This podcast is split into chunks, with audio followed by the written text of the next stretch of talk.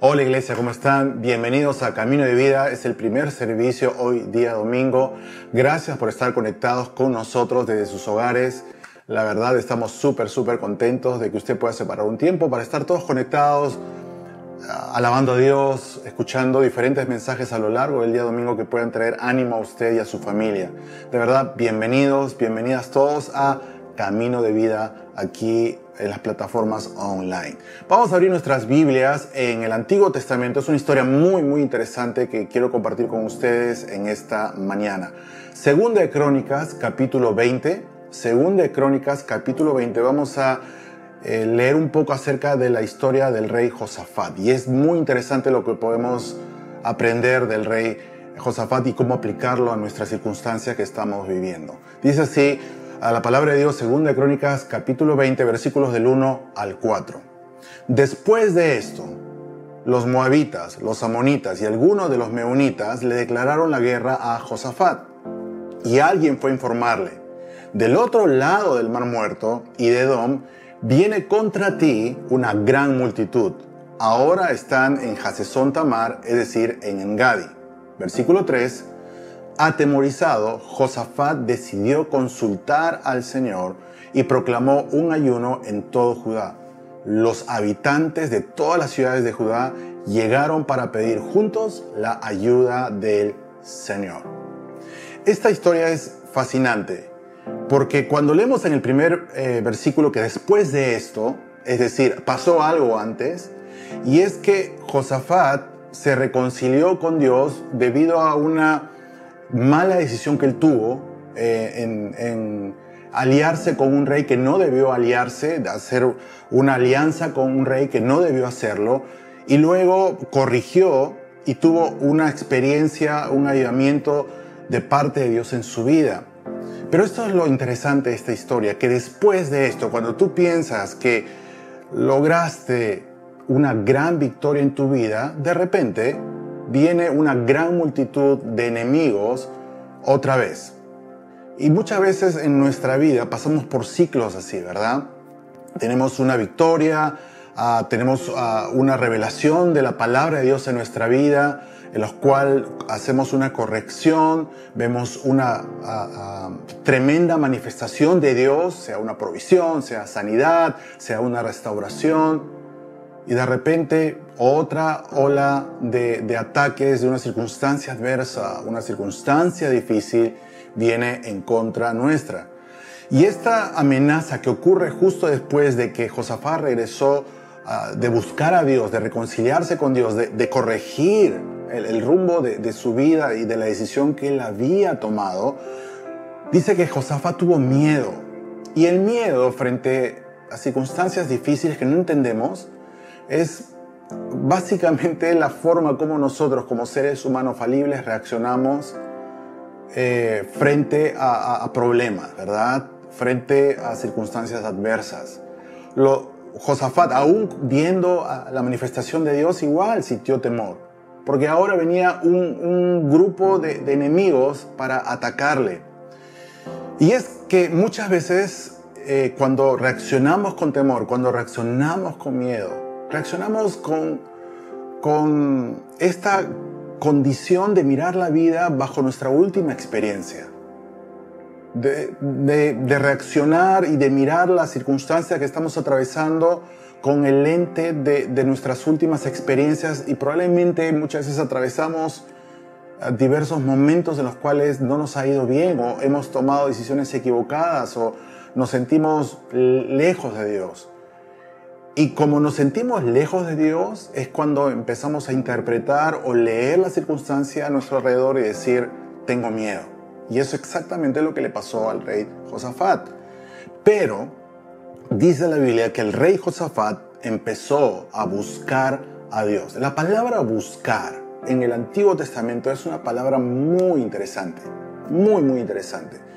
Porque la palabra buscar en el original significa no solamente adorar a Dios, sino descubrir, escarbar para descubrir cuál es la voluntad de Dios para uno en la circunstancia que está atravesando. Entonces imagínate que, que Josafat frente a este ataque empieza a alabar a Dios y empieza a buscar a Dios para descubrir y decirle a Dios, ¿cuál es tu voluntad para mi vida? Buscar a Dios. Oye, ojalá que en la circunstancia que usted esté atravesando, esa sea la, la reacción frente al temor, la respuesta frente al temor. No puede uno negar que muchas veces tenemos miedo, preocupaciones o tenemos incertidumbres frente al futuro. Pero cómo reaccionamos frente a esos sentimientos o esas sensaciones es lo que marca la diferencia en nuestra vida. Es cómo, cómo reaccionamos, qué es lo que nosotros declaramos frente al momento que estamos viviendo. Porque tenemos dos opciones, familia. tenemos dos respuestas frente a la vida, a las circunstancias que la vida nos presenta. O sencillamente nos perdemos en eh, una cascada de pensamientos negativos, pensando que lo peor va a pasarnos. O declaramos, porque creemos correctamente la palabra de Dios, empezamos a declarar la palabra de Dios sobre nuestra vida y sobre nuestras circunstancias. Y esto no es una, una especie de pensamiento positivo, es algo que la Biblia nos invita a hacer. Declarar y confesar la promesa de Dios sobre nuestra vida, porque la palabra de Dios tiene poder, tiene poder. Versículo 15. Y dijo Hazaziel, uno de los profetas que fue lleno del Espíritu Santo y trajo la respuesta de Dios hacia el pueblo que estaba en ayuno y en oración. Versículo 15. Escuchen habitantes de Judá y de Jerusalén, y escuchen también usted, rey Josafat. Así dice el Señor, no tengas miedo ni se acobarden cuando vean ese gran ejército, porque la batalla no es de ustedes, sino mía. Sino mía. La amenaza es real, problemas vamos a tener, crisis vamos a enfrentar. Pero aquí viene la gran diferencia. La batalla no es, nuestra, la batalla es de nuestro Dios, es de su Dios. Hasta, hasta este momento nosotros decimos amén, ¿verdad? Gloria a Dios, amén, es cierto, la batalla es de Dios, Él va a pelear ah, por mí y bueno, chao pero no es así. Porque existe una, una respuesta muy interesante de parte de nosotros como seres humanos cuando automatizamos mucho la palabra de Dios en nuestra vida. Cuando agarramos una revelación, un principio de la palabra de Dios desconectado de todo el paquete de, de las buenas nuevas y decimos, bueno, Dios se encarga, yo vivo mi vida, pero Dios tiene que hacer algo, pero yo vivo mi vida. Observen lo que sucede en el versículo 16 y 17, que es lo que creo yo marca la diferencia y es lo que creo que puede ser para usted en su circunstancia la clave para enfrentar lo que tiene que enfrentar. Versículos 16 y 17. Mañana, cuando ellos suban por la cuesta de Cis, ustedes saldrán contra ellos y los encontrarán junto al arroyo. Habla de los enemigos, frente al desierto de Jeruel. Pero ustedes no tendrán que intervenir en esta batalla. Simplemente quédense quietos en sus puestos para que vean la salvación que el Señor les dará. Habitantes de Judá y de Jerusalén, no tengan miedo, ni se acobarden, salgan mañana contra ellos, porque el Señor estará con ustedes.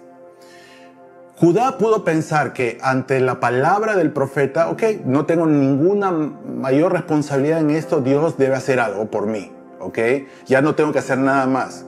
Sin embargo, aquí es donde muchas veces nos podemos equivocar en la circunstancia que estamos atravesando, porque problemas, crisis, circunstancias, muchas veces tienen que ser confrontadas. Y a más de uno de nosotros probablemente no nos gusta confrontar o enfrentar nuestros, nuestra circunstancia, nuestra lucha, nuestras batallas. Queremos ignorar, queremos negar que lo, que lo que está pasando a nuestro alrededor.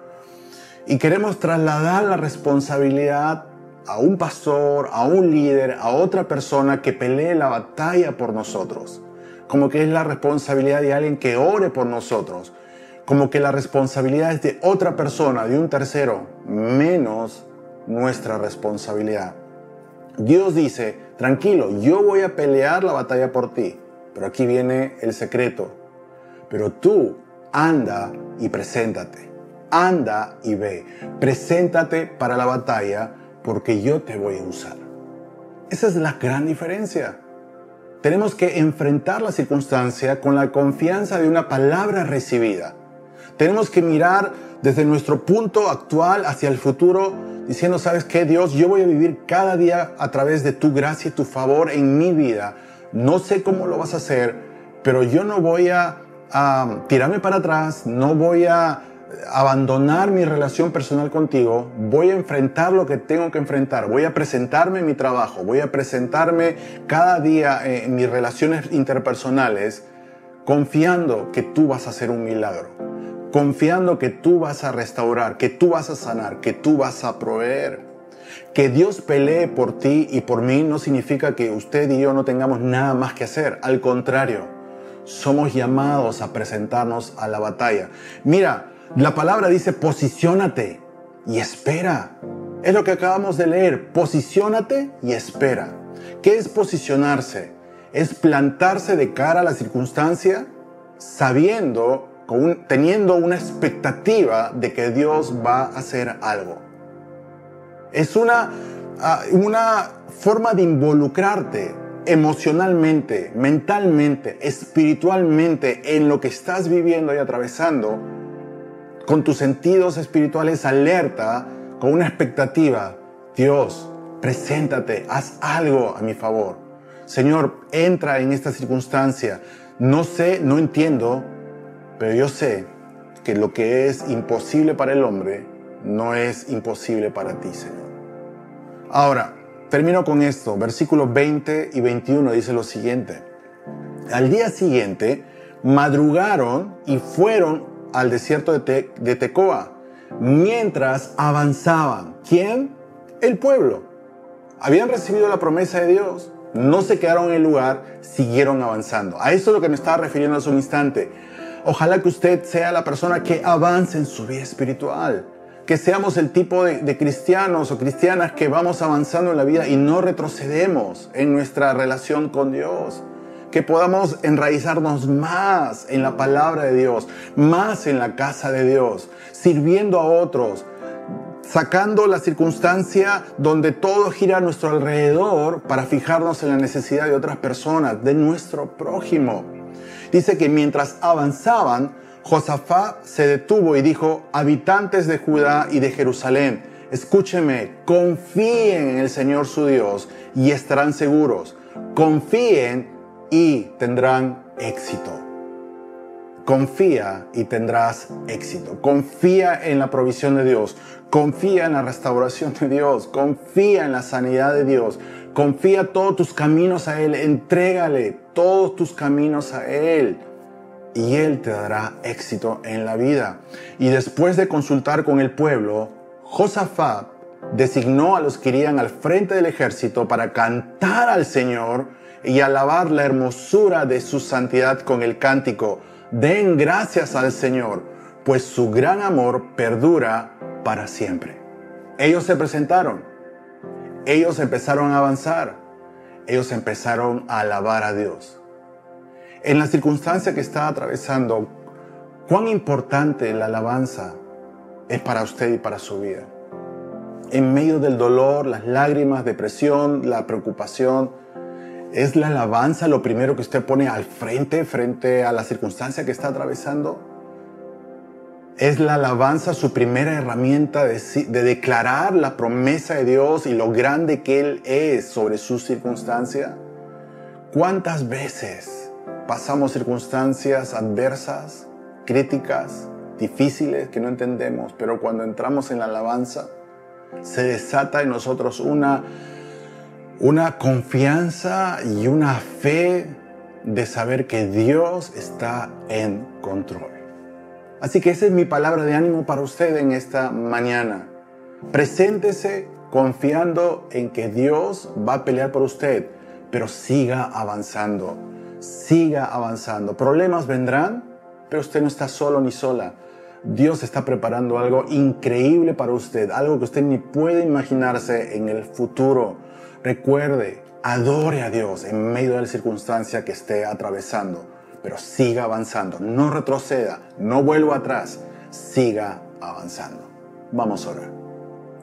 Padre, en el nombre de Jesús en esta mañana, cualquiera que sea la circunstancia que estemos atravesando, Señor, nuevamente tomamos esta declaración de fe que tú estás con nosotros, que tú caminas con nosotros y nosotros Dios vamos avanzando, alabándote, adorando, sabiendo Dios que tú vas a hacer algo por cada uno de nosotros, que tú vas a responder, vas a abrir puertas, vas a abrir un camino donde parece que no lo hay. Gracias Señor en el nombre de Jesús. Amén. Si usted está conectado por la primera vez, nunca antes ha tomado una decisión de entregar su corazón a Dios, quizás hoy es ese momento. Si ha sentido la voz del Espíritu Santo hablándole y tocando su corazón como un susurro, una especie de necesidad de acercarse a Él, hoy es un buen momento para que usted pueda entregar su corazón y decirle, Dios, te necesito en mi vida.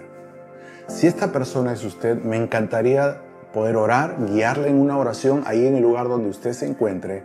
Para esto le voy a invitar que cierre sus ojos para evitar distraernos, piense en Jesús y acompáñeme en esta oración. Vamos a orar.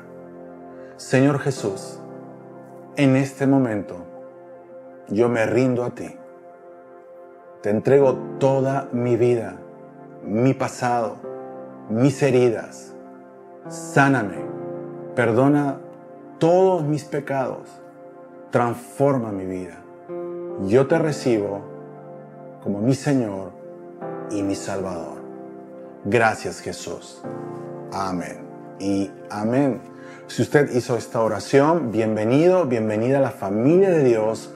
Estamos súper felices de que haya tomado esta decisión. Para más indicaciones voy a dar pase al host.